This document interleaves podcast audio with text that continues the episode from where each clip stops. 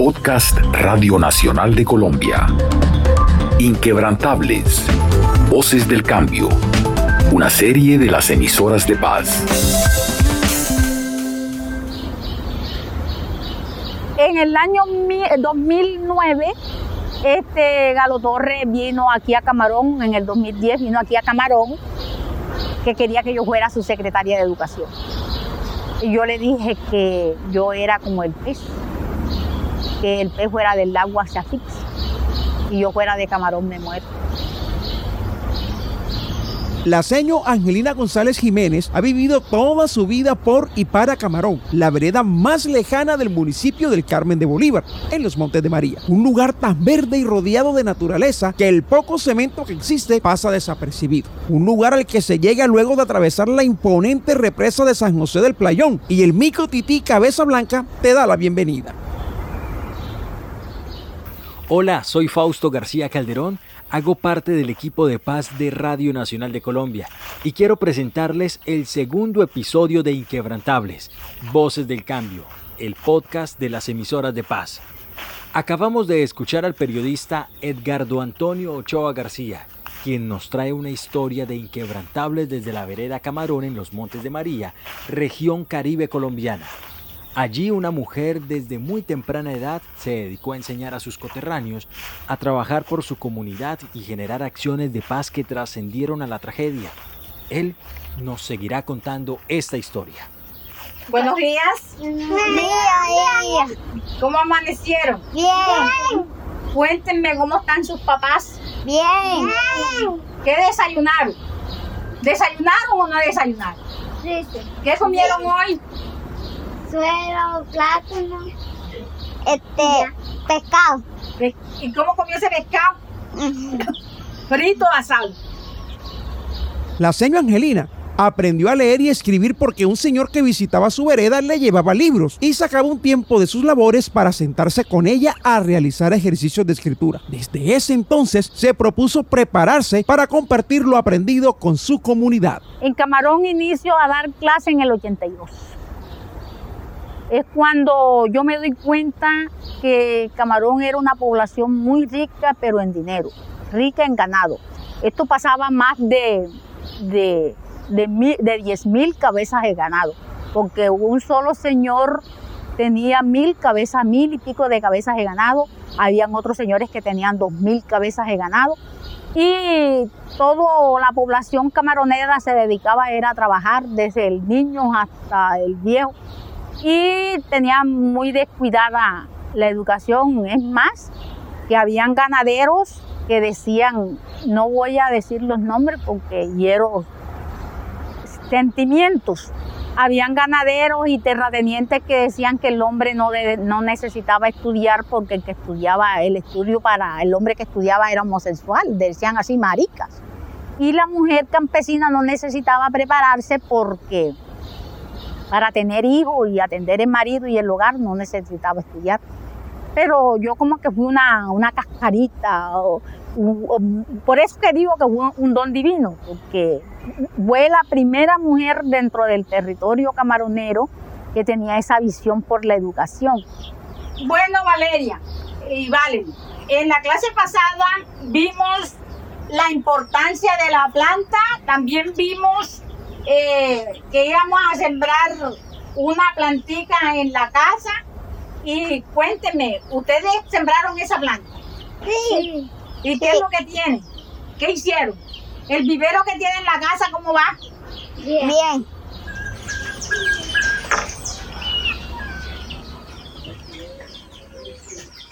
Desde el año 1982 hasta la fecha, son incontables los niños, niñas y jóvenes que han pasado por las clases de la señora Angelina y hoy en día son profesionales en áreas afines al medio ambiente, la docencia y el trabajo comunitario. Nauna Álvarez y Jeffrey García son solo dos de ellos.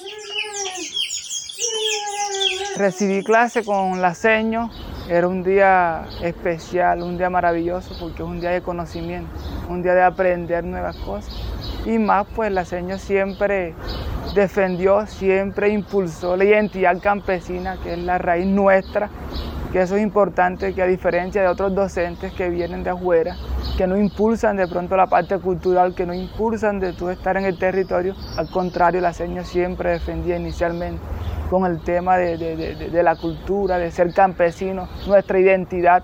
La seña angelina es esa pieza fundamental, eh, esa pieza que necesita todo rompecabezas para estar completo.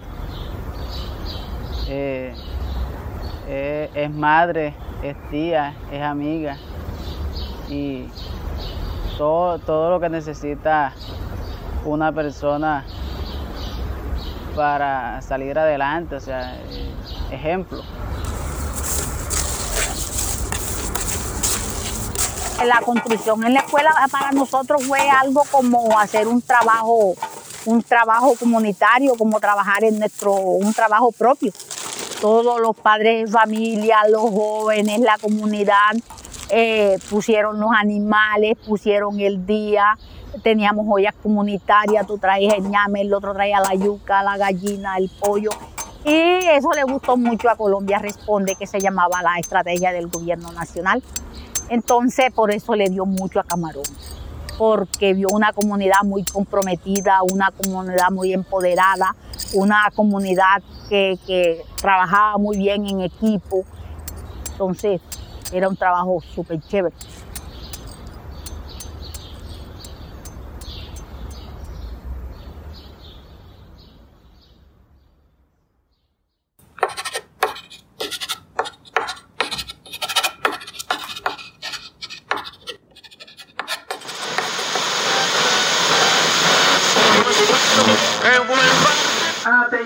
noticia de último momento. A esta hora se presentan intensos combates entre el Ejército Nacional y grupos al margen de la ley en la zona rural de Carmen de Bolívar. Campesinos de la zona están atemorizados por las constantes ráfagas y temen por sus vidas.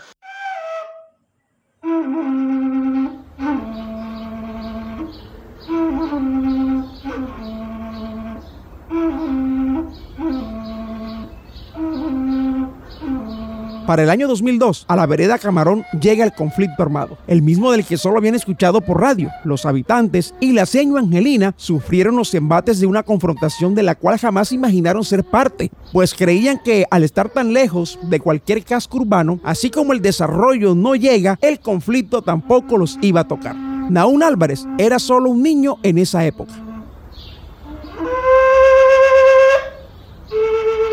Yo me acuerdo escuchar los helicópteros fambandear, me acuerdo que salíamos corriendo de una casa a la otra, eh, siempre nos íbamos a apoyar. Bueno, yo era un niño que le temía bastante a los impactos de las balas, a los combates, yo prácticamente buscaba para desmayarme porque tenía mucho miedo. Zoila González recuerda que los grupos armados ilegales que llegaron a Camarón los dejaron sin uno de sus medios de transporte. Ese momento fue algo angustioso, porque en esos momentos no preguntaban cómo te llamas. Simplemente llegaban a la parte y, era actuando. Por lo menos cuando llegaron aquí a Camarón y quemaron los Johnson, llegaron, agarraron todos los seres, todas las personas que estaban aquí, los detuvieron y después llegaron a donde estaba el Johnson, los Johnson y quemaron los Johnson, quemaron dos Johnson. Los Johnson son las lanchas que utilizamos para, para atravesar la ciénega de María la Baja.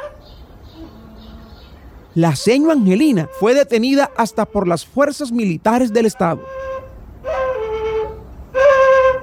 Fueron los momentos más difíciles de la vida, porque eh, por ejemplo, el Ejército Nacional y la Infantería de Marina prohibieron el ingreso de mercado a la población. Eh, a mí me, en, un, en un año me detuvieron la facturita 12 veces y me detuvieron a mí, el Ejército Nacional me detuvo a mí 12 veces.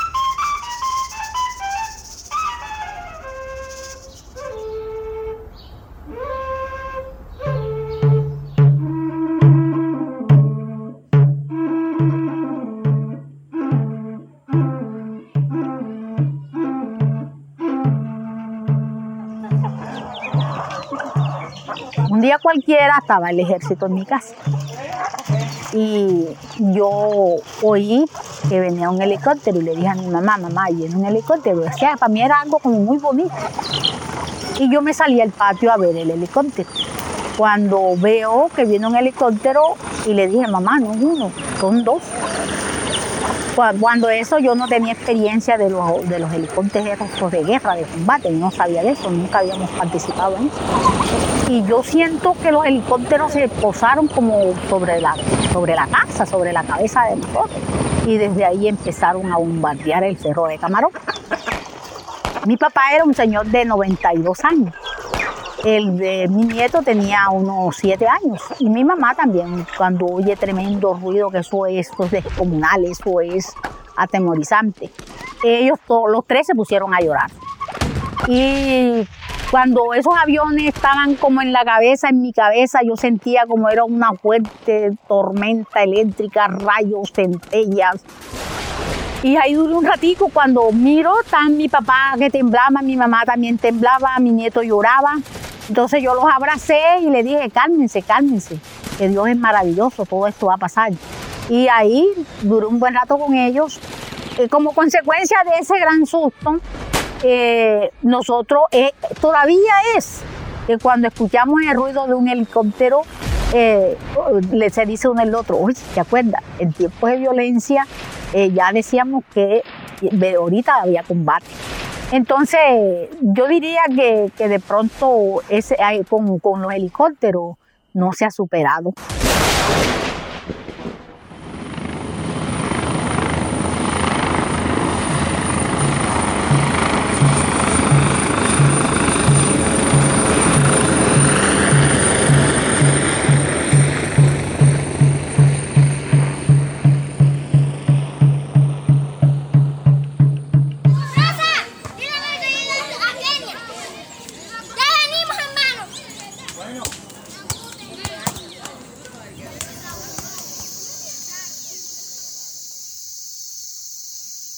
Y entonces comenzó a pasar algo.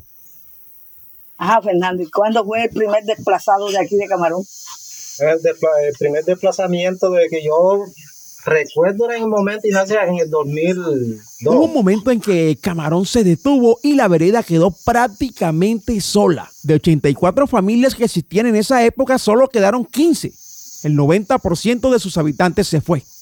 Solo quedó la señora Angelina, acompañada de unos cuantos.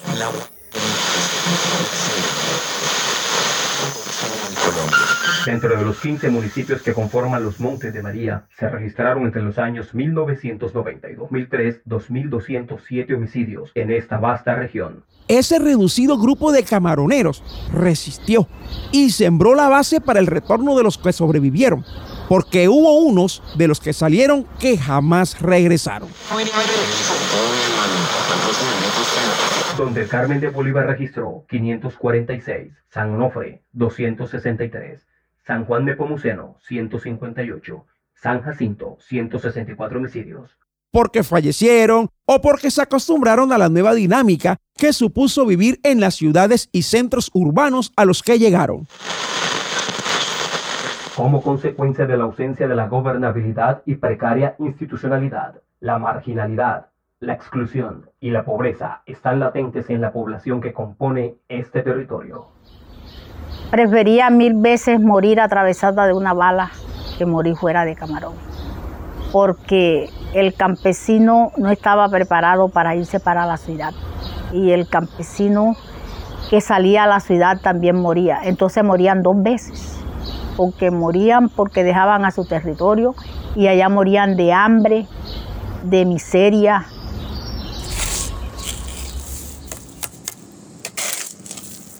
Durante un tiempo, las palas en la región dejaron de usarse en los cultivos y comenzaron a ser utilizadas para enterrar los muertos.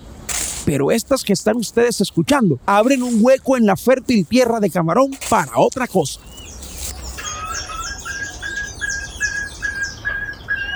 Desde pequeñita yo sentí ese amor por las plantas, porque yo siempre defendía la ceiba, a mí me encantan las ceibas y el caracolí.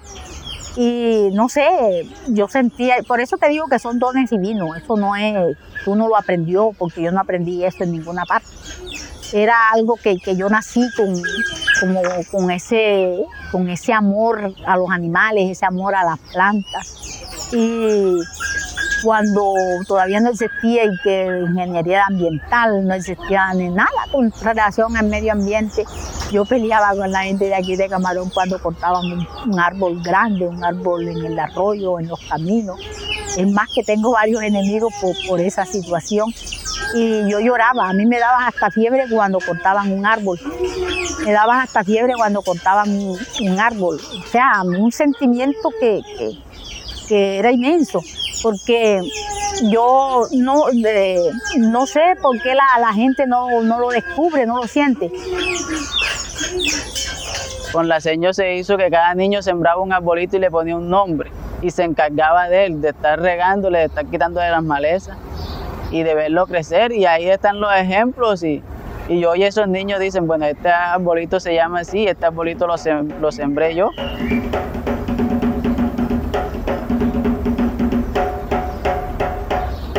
El bosque de la memoria y la vida se ha convertido en un lugar que los camaroneros cuidan y mantienen, porque saben que cada árbol sembrado ahí crece impulsado por el espíritu de un familiar suyo, y eso lo mantiene vivo.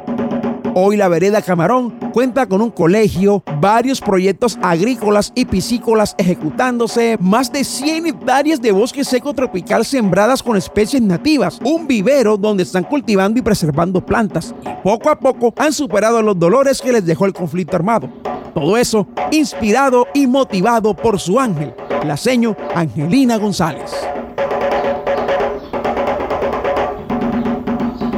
Yo veo a Camarón con muchos trabajadores sociales, muchos periodistas, muchos ambientalistas, eh, muchos eh, veterinarios, porque yo veo a Camarón una población que se va a expandir en bosques, en agua, también va a tener muchos animales, pero sobre todo yo creo que vamos a ser una potencia, sea en, manchas de bosques, eh, porque es resurgir la nueva generación, eh, son, son tan conscientes de que yo digo que el, el mundo entero puede sensibilizarse, puede cambiar a través de una planta, porque cuando se siembra una planta, se siembra vida, se siembra salud, se siembra alimento, se siembra agua, se siembra paz. Quiero escribir en el cielo mil frases que hablen de amor a la patria que más quiero, que llevo en mi corazón. Colombia, tú eres... La seño Angelina y los habitantes de Camarón están convencidos de que todo lo que les tocó vivir los hizo más fuertes como los árboles que están creciendo en su bosque de la memoria y la vida, que cuidar la naturaleza es la acción de paz más pura y responsable que se puede realizar. Este es el segundo episodio de Inquebrantables, Voces del Cambio, investigado por Edgardo Antonio Ochoa García. También colaboraron Juan Ricardo Pulido, Carlos Brandt, Rosen Veranaya Ramírez, José Luis Bertel, Adriana Chica y Natalie Ramírez. La música es autoría de Ferney Fernández, interpretada por la agrupación Son de El Carmen. Sigan las historias de paz que traemos desde las regiones colombianas cada mes. Encuentren este podcast en cualquier plataforma de distribución que prefieran y más podcasts de Radio Nacional de Colombia en nuestra página web radionacional.co.